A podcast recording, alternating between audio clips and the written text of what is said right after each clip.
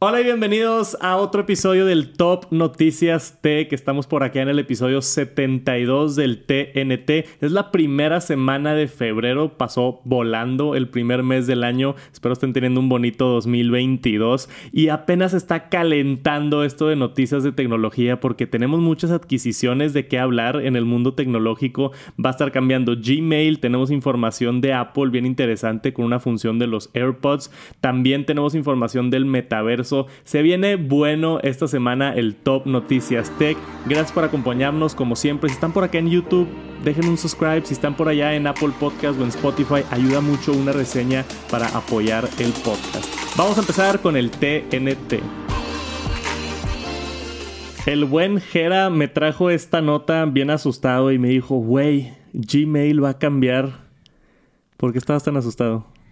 No, pues no, no, no asustado, pero Gmail lo hace de nuevo. Ese va a ser el título. Gmail lo hace de nuevo. Gmail lo hace de nuevo.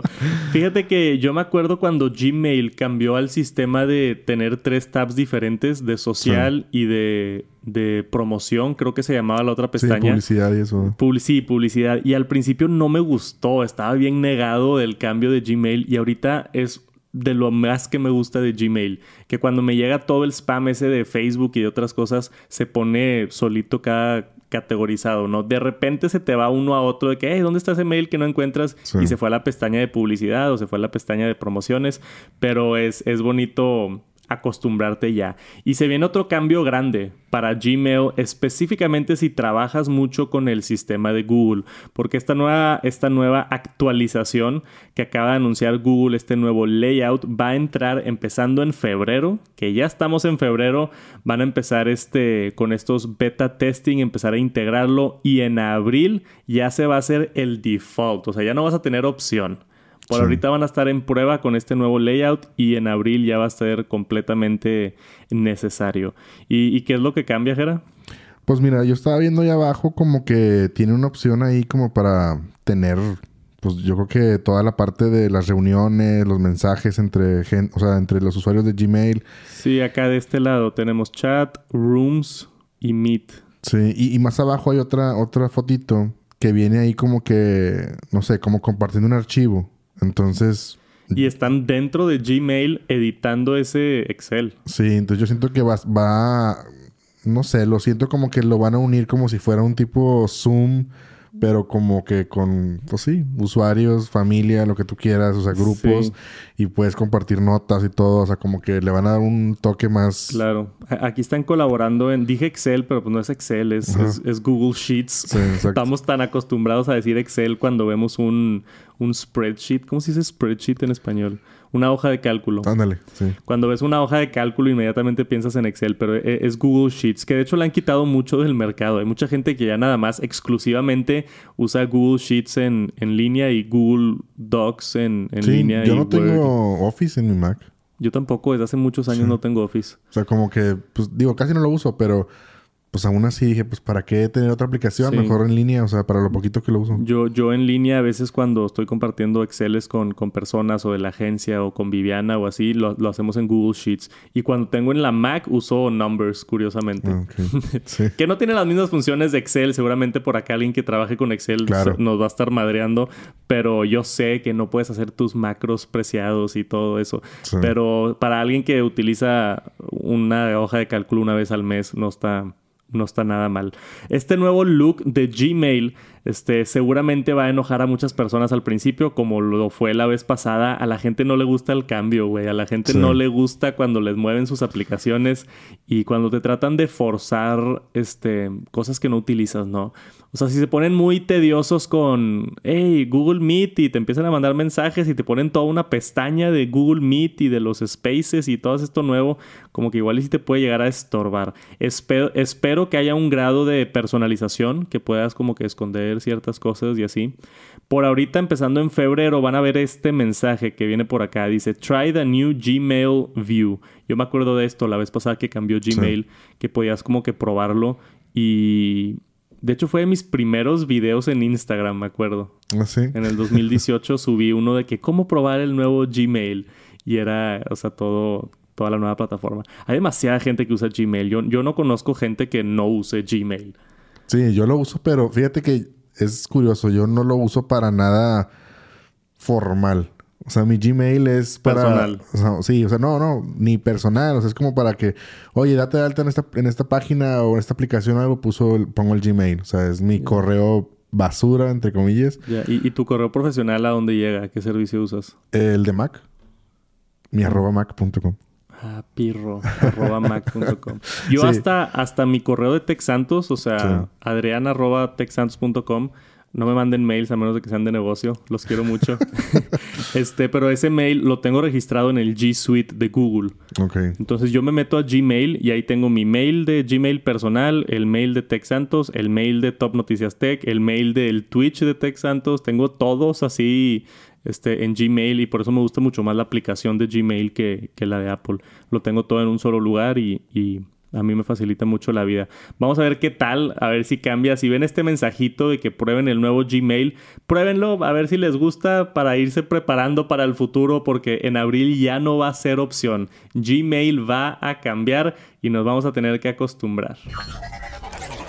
Y tenemos esta nota rápida, divertida. Salió esto por acá en TheVerge.com. Tesla está empezando a vender micrófonos para karaoke en China. Sí, Tesla, la empresa de carros eléctricos, está vendiendo micrófonos. A mí se me hace un poquito irresponsable esto, pero podemos tener la discusión, Jera. Sí. Este, la semana pasada se, se- se vio esto que, empezaron con estos productos. Y tenemos aquí un pequeño unboxing que te muestra más o menos cómo está ahí la cajita roja con tu micrófono y se conecta el micrófono a la pantalla del carro. Y luego dice karaoke para todos y en la pantalla del Tesla empieza a salir texto de la canción que estás escuchando y te, te pues como karaoke y te pone ahí el color, el texto mientras va la canción y tú vas cantando karaoke en tu carro. Se me hace bien igual y para el pasajero, pero en esta fotografía sale el conductor también ahí con un micrófono. Sí, ponle tú que a lo mejor, digo, puede ser que estás, no sé, digo, es como los juegos, ¿no? Que tiene el, el Tesla, entonces teóricamente es como Netflix o así, es como para cuando estás cargando el carro, pues bueno, ahí te pones a jugar. O sea, igual y nada más funciona Sí. cuando estás en parking. Yo esperaría que sería, que tenga esa súper restricción de que no puedas jugar ni, ni cantar mientras manejas, imagínate. Digo, pues bueno, es que a lo mejor es algo que cualquiera haría, ¿no? De que vas manejando y vas cantando, pero pues a lo mejor ya si te pone un micrófono, pues ya lo agarras, te distraes, sueltas Sí. el volante. O sea, pues sí, yo siento que sería como que más bloqueado esa función para, pues para cuando estás parado, ¿no? O sea, que no estés en movimiento. Yo al menos yo pienso que sería lo más correcto ahí por la Pues raza sí. de Tesla. Por acá dice, Karaoke fue el original eh, Tesla In-Car Karaoke Software que fue lanzado en el 2019. O sea, este software ya existía. Ahora nada más están vendiendo el accesorio adicional, el Tesla Mic. Obviamente se iba a llamar Tesla Mic para el micrófono. Este, pero dice que hasta este día se puede utilizar mientras manejas. Órale. O sea, sí se puede utilizar hasta que manejas. Dice que varios juegos del Tesla Arcade como Solitaire fueron deshabilitados después de que tuvieron algunas quejas en el gobierno. Entonces hay unos juegos que sí funcionan solamente cuando estás Pues sí, este, parado. parado. Pero esto del karaoke supuestamente sí funciona mientras estás en el carro, que a mí se me hace de, de locos. Sí, pues. Este, 250 dólares el Tesla Tequila, 69 dólares los shorts. O sea, se sacan estos tipos de productos extraños. El pito que vimos El que sacó de Tesla la, la otra vez, el silbato. Entonces, esto de mínimo tiene algo de uso. O sea, yo lo veo igual y si tienes hijos y tú vas manejando, le das un micrófono a tu hija y se divierte en karaoke mientras manejas. Pues puede ser. Mm, Pues es de esos, esas cosas que, ah, que son de las cosas que agrega Tesla a su carro. Que dices tú, ¿para qué es? ¿Para qué sirve? ¿Cuándo lo va a usar? Pero pues ahí está.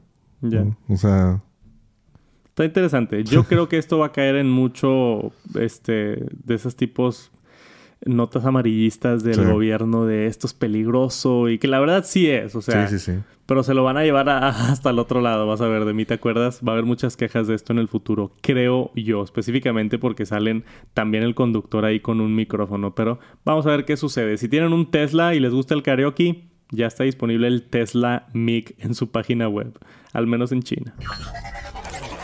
Y tenemos esta noticia interesante por parte de la App Store de Apple. La App Store de Apple es, creo, la tienda más virtual, más grande del mundo, ¿no? En videojuegos, aplicaciones, absolutamente todos. A todos utilizan la App Store día a día. Los mil millones de usuarios que hay de iPhone en el mundo están descargando sus aplicaciones en la App Store. Y hubo un cambio importante esta semana. Apple acaba de dar permiso por primera vez de tener aplicaciones unlisted dentro de la App Store. ¿Qué significa unlisted? Eso es que nada más se ven cuando tienes la liga.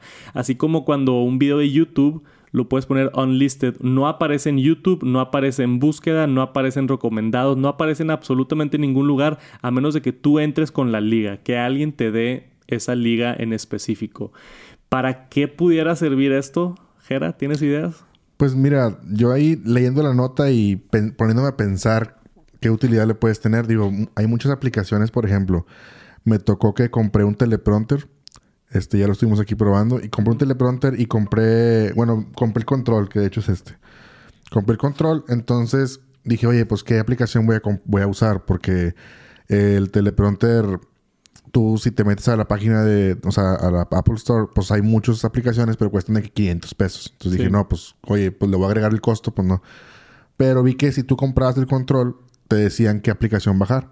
Y adentro de la cajita venía un código QR o algo así y ya lo bajé. Pues Sí, pero y si tú la buscabas en el Apple Store, no sale la aplicación así como tal tan fácil. Sí está, la cualquiera la puede buscar. Igual está un poquito más escondida. Pero está más escondida, el nombre está más difícil y todo. Entonces yo vi, yo digo que una utilidad va a ser, puede ser para esto, de que aplicaciones que no quieras que, que sean como tan gratis. O sea, o sea tú compras un producto y, y, y si lleva adjunto una aplicación. Sí que no quieres que la gente tenga gratis a menos de que compren el producto físico. Exacto. Sí, Ahí puedes poner la liga a esta aplicación que no está que no está en la lista. Sí, que, no esté linkeado o por ejemplo también, no sé, un congreso o algo así que quieras tener ahí el, o sea, el temario o, o, el stream o algo así, pues nada más se lo das a los invitados que van, a, o sea, o que pagaron o que lo invitaste. Yo, yo lo veía para eso, para eventos, ¿no? Sí, sí. El típico de que vas a ir a CES o vas a ir a Comic Con o vas a ir a, a aunque sea un evento de trabajas en CEME y tienen una fiesta de los empleados de Cemex, oye, bajen la aplicación porque vamos a estar utilizándola, pues no quieres que otra gente la descargue, no quieres que esté disponible en la App Store, entonces es una manera más fácil de decir, ¿sabes qué? Todos los empleados les vamos a mandar esta aplicación, aquí está la liga, nada más ustedes la pueden descargar y listo, ¿no? A mí se me hace una jugada bastante interesante de, de Apple y creo que sí va a tener muchos casos de uso para, para poder hacer algo interesante, muchas cosas así como dices en productos o en eventos o en otras cosas. Los desarrolladores van a tener esta opción, los que desarrollan las aplicaciones y publican aplicaciones en Apple, pronto van a tener esta opción para cambiar el estatus. En vez de que esté activo en la App Store, lo vas a poder poner como unlisted, como escondido en la App Store, que solamente tengas acceso con la liga. Entonces, esperen eso pronto. A mí se me hace un cambio bien interesante y creo que sí va a, sí va a ayudar a muchos desarrolladores y a situaciones donde, como las que platicamos, pudiera ser esencial.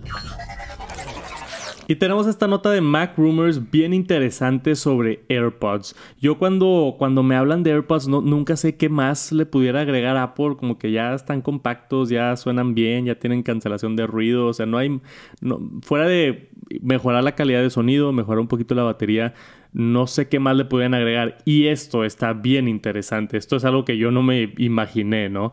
Eh, se metió una patente que descubrió por acá Patently Apple en Estados Unidos de User Identification Using Headphones. Entonces, esto es básicamente identificar un usuario utilizando AirPods casi, casi como Touch ID, como Face ID, pudiéramos tener en el futuro cercano un Ear ID, ¿no? De, la oreja, donde identifica quién eres y se puede desbloquear tu contenido o desbloquear el iPhone sin tener que usar Face ID, sin tener que poner la huella en la Mac. Simplemente si tienes los AirPods puestos, está llegando a un nivel de, de verificación de identidad que sabe que eres tú y te permite el acceso a tus aplicaciones, a tus dispositivos y, a lo demás.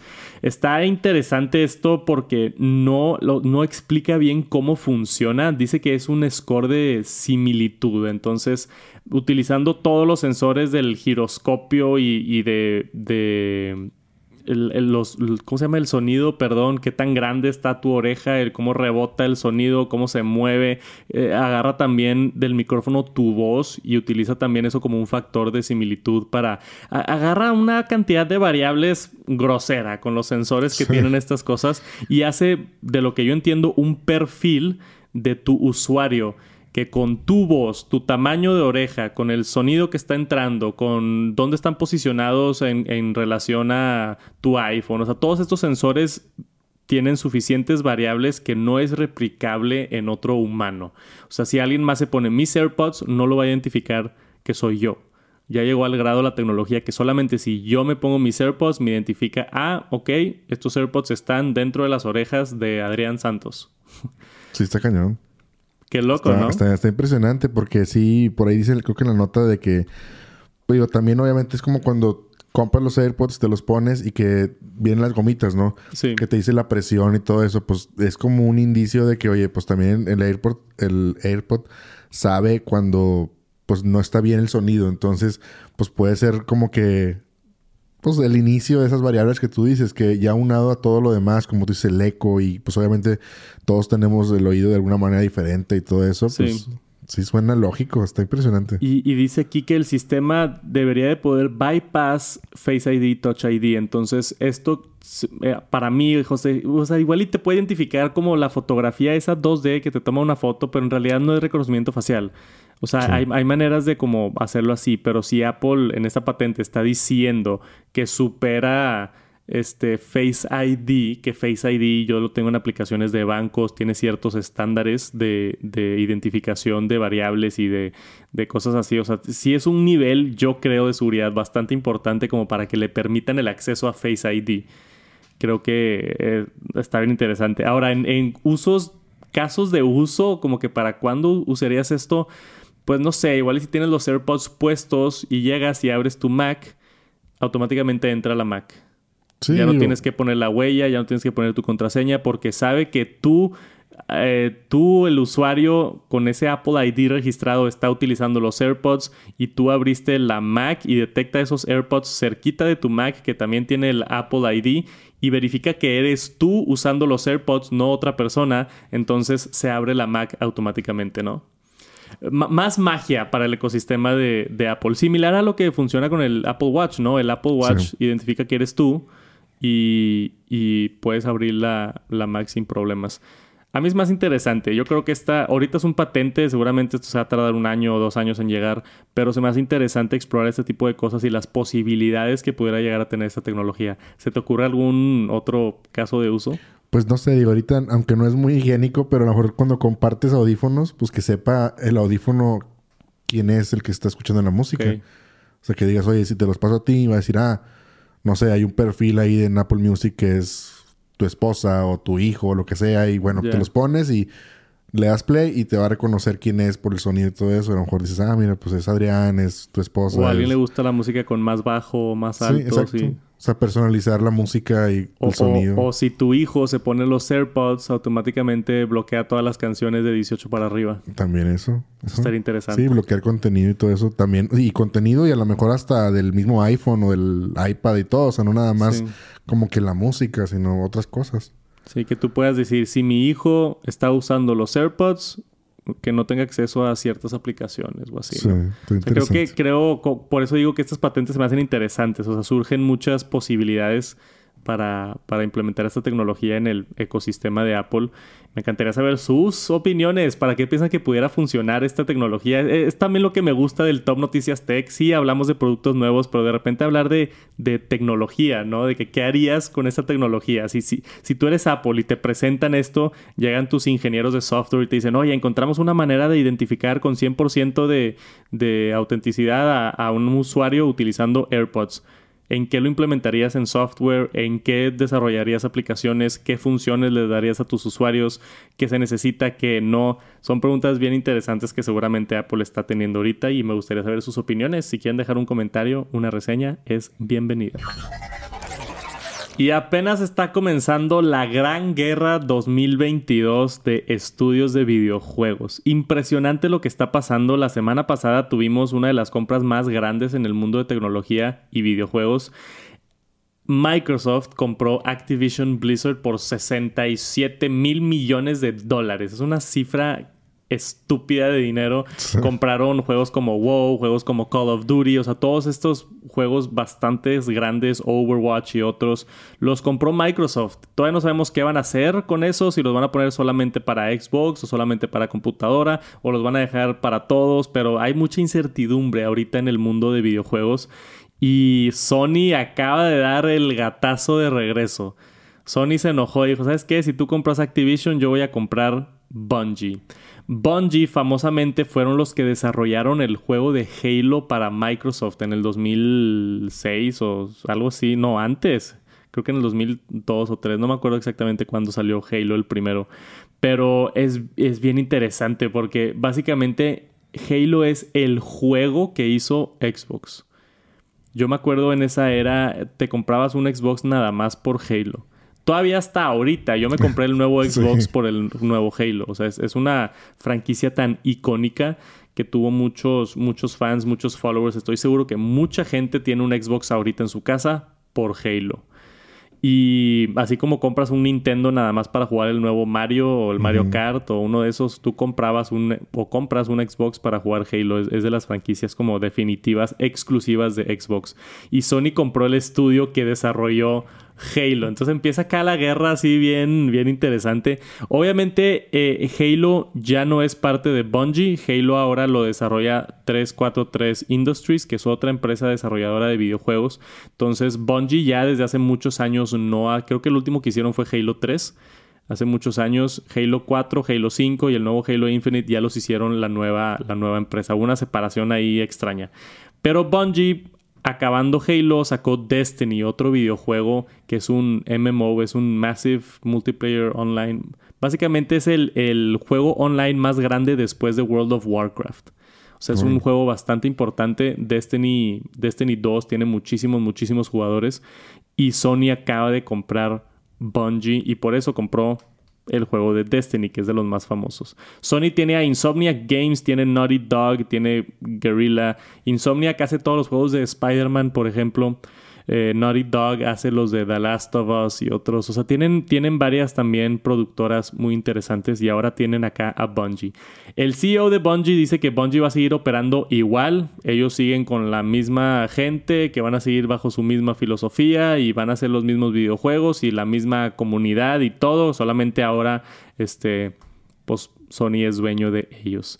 Entonces ahora empieza la duda de qué va a hacer Sony con Destiny, porque Destiny es un juego que está en Xbox van a eventualmente quitarlo de Xbox para quedarse la competencia y que sea exclusivo de PlayStation o van a compartirlo, no sabemos qué está sucediendo, hay demasiado, demasiado, demasiado duda y incertidumbre ahorita en el mundo de videojuegos. ¿Cómo te cayó esta noticia a ti? Pues digo, fue como que la ¿cómo dicen? O sea, como la respuesta, ¿no? De que, oh, tú me compraste acá, bueno, yo te compro acá y nos estamos peleando. Sí, la, la, venganza. La venganza, la guerra de titanes. al menos en ojos públicos, porque yo creo que una adquisición debe tardar meses de negociación. Sí, sí. Entonces yo creo que desde que compraron Blizzard ya seguramente ya estaban casi acabando el proceso de comprar Bungie, porque fue tan cerquita que pero seguramente internamente se enteraron que Microsoft iba a comprar Activision y se pusieron a buscar a ver qué compraban ellos. Sí, exacto, ¿no? Y, digo, al final del día es como todos. Y ahí, o sea, es la competencia, porque también, o sea, hablábamos hace semanas de que, oye, ¿qué va a pasar con Sony? Se va a quedar sin juegos y que no sé qué, y que ya andaban ahí de que vende tu PlayStation 5 y no sé qué. Entonces, pues ya es como que la respuesta de Sony es decir, oye, pues no nos vamos a quedar atrás, o sea, todo sigue funcionando como debe funcionar y vamos a seguir creciendo y lo que tú quieras. O sea, yo creo que es, como que la movida eh, eh, inteligente de, pues no, o sea, pues sí, una respuesta a los usuarios, ¿no? De fans de Sony y del PlayStation 5 de, que no me va a quedar atrás. O sea, aquí andamos viendo que qué más compramos y qué más hacemos, qué más producimos. Y como tú dices, pues digo, hay juegos muy interesantes ahí también en esa parte de la compra. Tenemos acá también una actualización a mero abajo de la nota. Eh, este es el CEO Jim Ryan en una entrevista con GameIndustry.biz confirmó que dice, claro que deberías de, esperar más. O sea, se vienen más adquisiciones en el futuro. Lo confirmó. Se vienen más adquisiciones por parte de Sony. O sea, se está viendo bien agresivo esto, este mercado de videojuegos. hasta me dan ganas de empezar una desarrolladora de videojuegos, a ver si me compra Sony o Microsoft, ¿no? Hacer una lanita.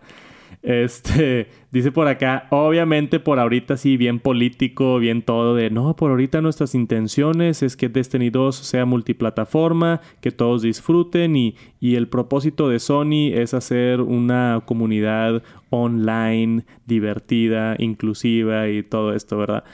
Pero ah, yo no sé. yo no sé si en un par de añitos nos jalen el tapete. Sí, puede ser. Vamos a ver qué sucede. Por ahorita está bien interesante la nota. Sony compró Bungie y seguramente se vienen más compras grandes en el futuro. Y por fin tenemos el anuncio por parte de Meta, la empresa antes conocida como Facebook, acaba de sacar los avatars, ¿ok? Esto es la, la promesa del metaverso, el cómo te vas a ver tú en el mundo digital. Y tenemos aquí una serie de avatars que a mí me decepcionaron bastante, no sé, no sea tijera. Es, ¿Qué te esperabas? No sé, yo me esperaba... Pues no sé qué me esperaba, pero se ve como The Sims esto, ¿no?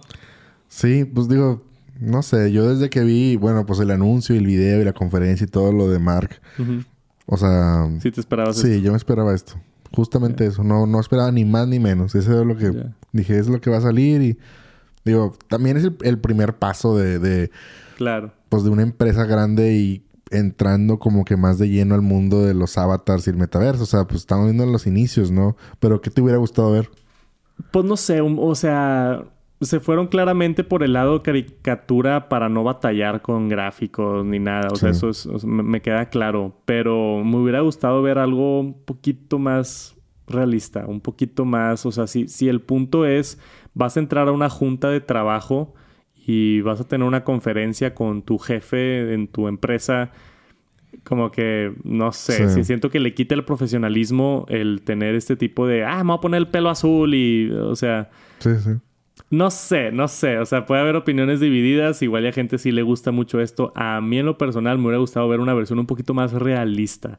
No tiene que estar así tipo gráficas 4K ni nada. Nada más un, un poquito menos caricatura.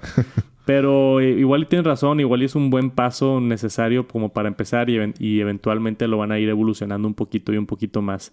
Esto va a funcionar eh, no solamente en el metaverso, va a funcionar en Facebook, va a funcionar en Instagram, eh, Instagram en Facebook Messenger y en otras este, propiedades de Meta, ¿no? Va a funcionar en Instagram Stories, va a funcionar en un chorro de lugares, ¿no? Tú vas a hacer tu propio avatar, le vas a poner tu, el pelo, el color de piel, el color de ojos, color de lo que quieras para que se parezca lo más a ti posible, como seguramente lo han hecho en algún videojuego antes.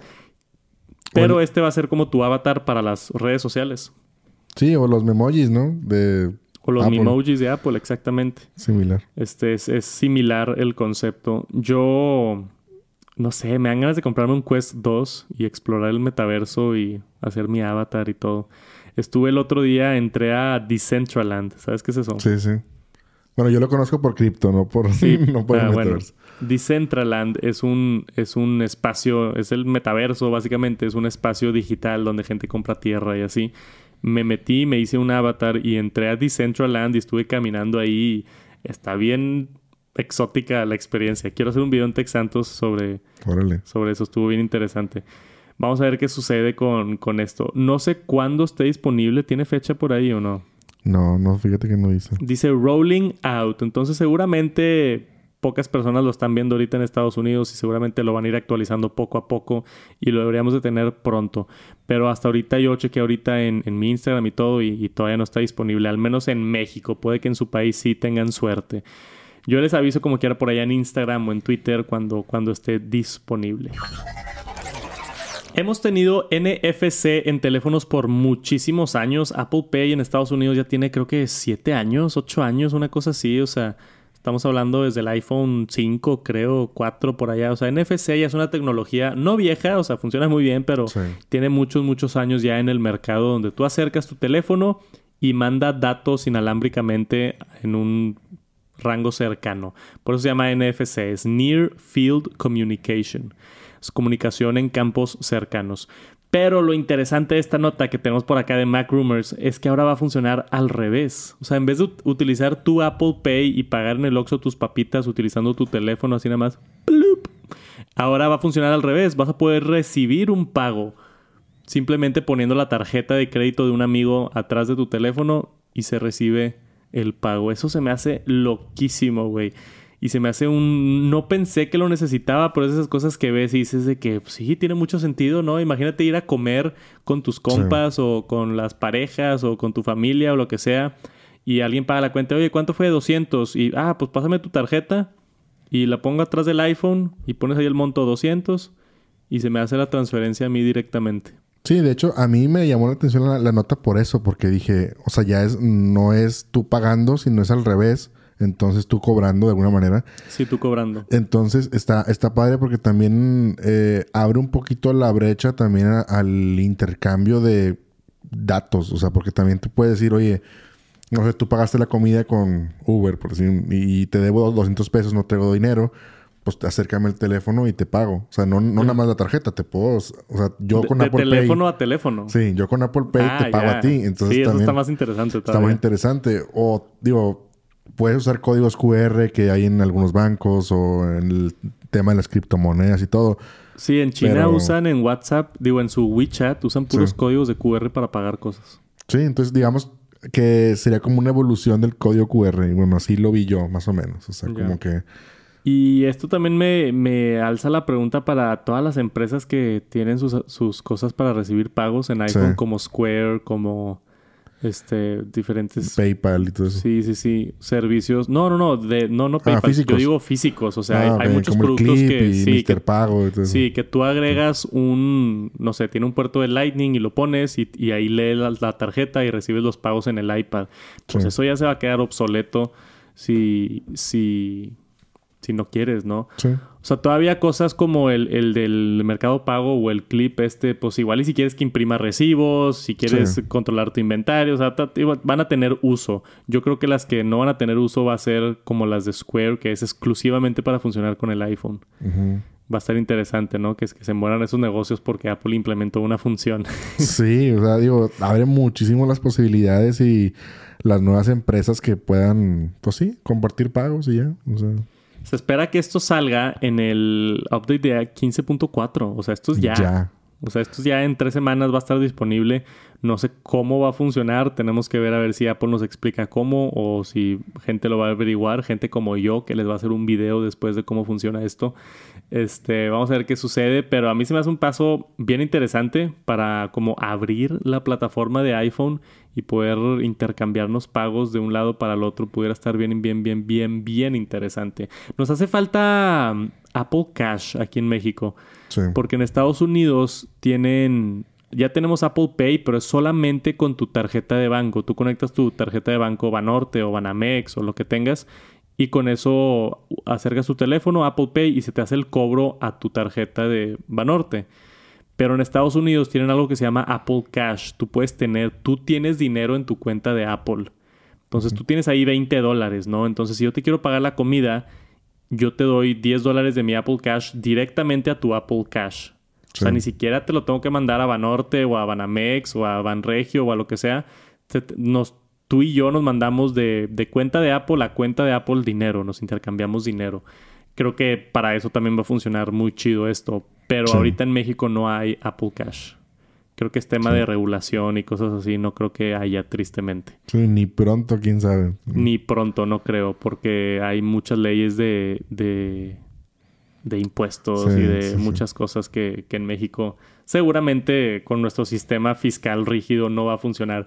Pero es interesante también considerar eso en Estados Unidos, que se puedan mandar y recibir así, así de fácil. Creo que se puede mandar por iMessage y funciona. O sea, tú le puedes mandar ahorita un iMessage a alguien que igual y está redundante, pero como que está padre el acto de acercar el teléfono y, y pagarle a un compa con Apple Pay.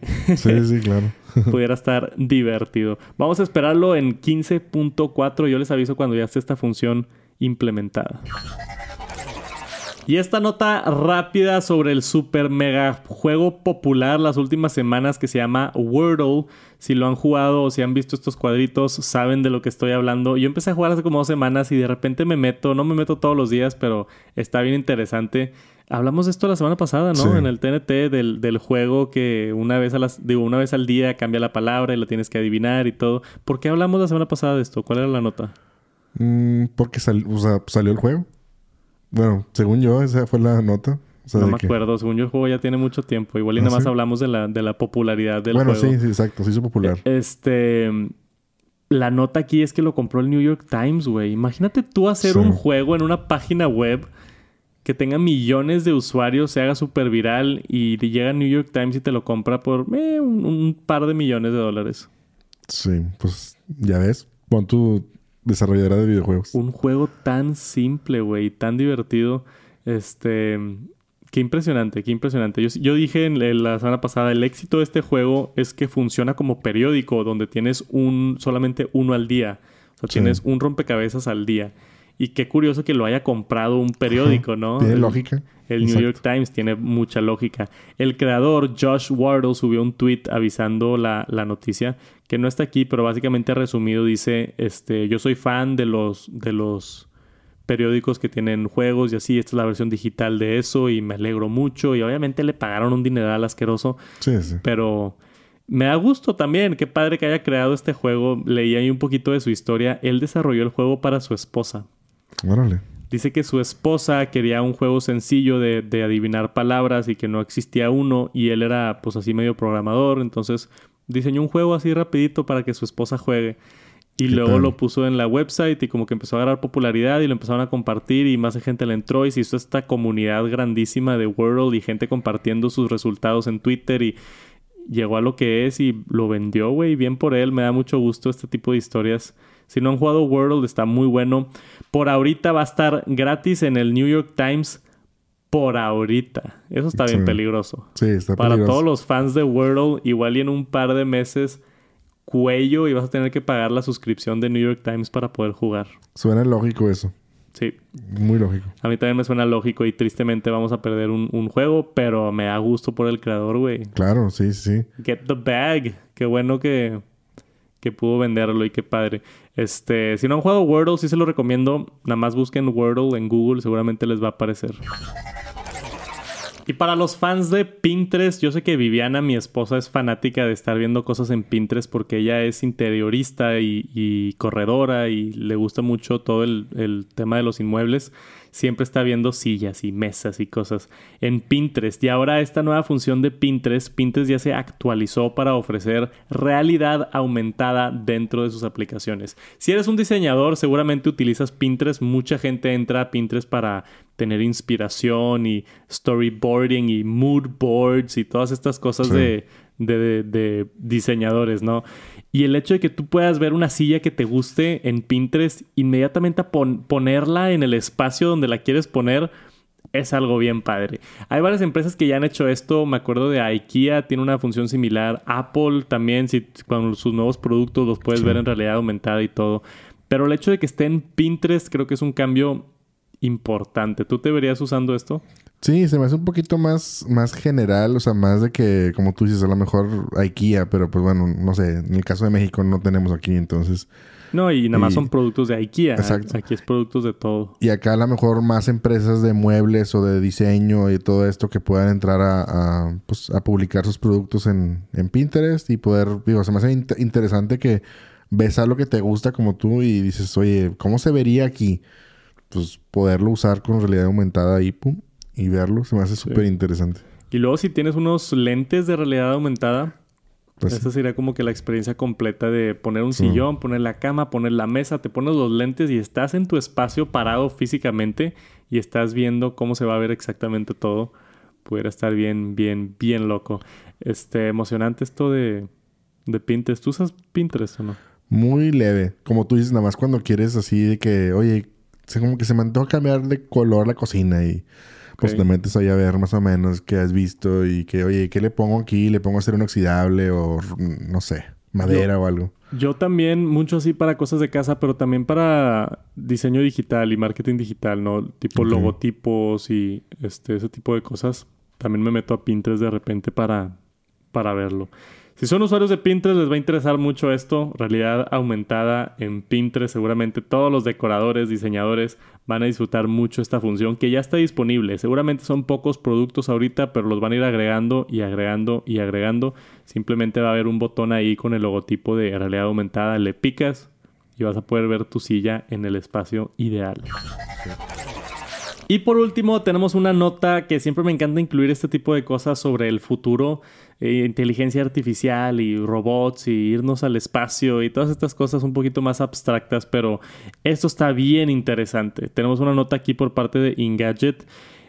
John Hopkins University sacó un reporte que uno de sus robots acaba de completar de manera acertada el Keyhole Intestinal Surgery, que estuve leyendo un poquito, no soy doctor, no soy experto, seguramente estoy diciendo cosas mal, pero es una operación que típicamente se hace en humanos bastante peligrosa. Es una aplicación, operación, perdón, una aplicación, me quedé en tecnología. es una operación bastante complicada de realizar. La hicieron en un puerco, obviamente no probaron esto en un humano, lo probaron en un en un puerco y lo hizo con una certeza que dice que está mejor que lo que pudiera ser un humano. Y eso es lo importante. O sea, este robot acaba de hacer una operación de mucho nivel de expertise y años de entrenamiento y tener el pulso perfecto y saber cómo manejar los órganos y todo lo que quieras eh, a, un nivel de precisión aumentada a lo que haría un humano y eso tiene muchas implicaciones para el futuro de la medicina. Este robot se llama STAR, S-T-A-R, Smart Tissue Autonomous Robot y dice que, que lo hizo mejor que un humano. ¿Qué, ¿Qué opinas de esto? No sé, está como para, así como a veces que hablamos, está de que te vuela el cerebro, que dices, oye, ¿qué capacidad de haber en el futuro de esto? Y sobre todo, digo, no sabemos, digo, eh, no viene tan explícito la nota, pero decir, o sea, realmente es un robot que programó un ingeniero que no es médico y que está, un robot está operando a una persona que obviamente pues esa persona, o sea, ese robot no tiene pues sentimientos, no tiene a lo mejor pensamiento, este, pues sentimental que dices tú, oye, ¿sabes qué? Hice algo mal y corté algo que no debo cortar y déjame, le o sea, no sé. Claro, el pensamiento, La razón, el razonamiento es impresionante como, digo, a lo mejor hizo una labor excepcional, o sea, que que no falló nada, pero si hubiera fallado algo, ¿cómo lo hubiera corregido? O sea, o sea es, dices tú, qué loco, ¿no? Sí, le quitas, tienes un buen punto ahí con los, los, sentimientos y así. O sea, un doctor son profesionales y están donde están por años de estudiar y, y, por hacer operaciones eficaces y todo. Pero pues nunca sabes, o sea, un doctor igual y esa mañana se peleó con su esposa o se le murió su mamá o tiene algo así, un sentimiento que lo puede llevar a, hacer algún tipo de error en una operación y un robot no tendría ese problema. Ahora, no se fija que los robots son perfectos, también existen bugs y también hay errores, así como los humanos hacen errores, los robots hacen errores también. Pero la idea es que a un porcentaje menor de lo que haga un humano, que un robot pueda, no sé, un robot tiene 0.03% de error y un humano tiene igual y 0.1% de error o algo así, ¿no? O sea, que mientras sea más, mejor, este, eh, mientras sea más eficiente o mejor eh, en, hacer este tipo de cosas o tener menos errores, creo que, ah, no sé, si, si tú tienes un accidente y llegas a un hospital y te dicen, oye, te, te va a operar un robot, ¿te, ¿estarías cómodo con eso o no? No sé. Digo, a esta altura de la o sea, del momento de que pues a lo mejor no está tan probado. Pues, un robot te va a abrir y va a meter cosas adentro de tu cuerpo y te va a coser y, y...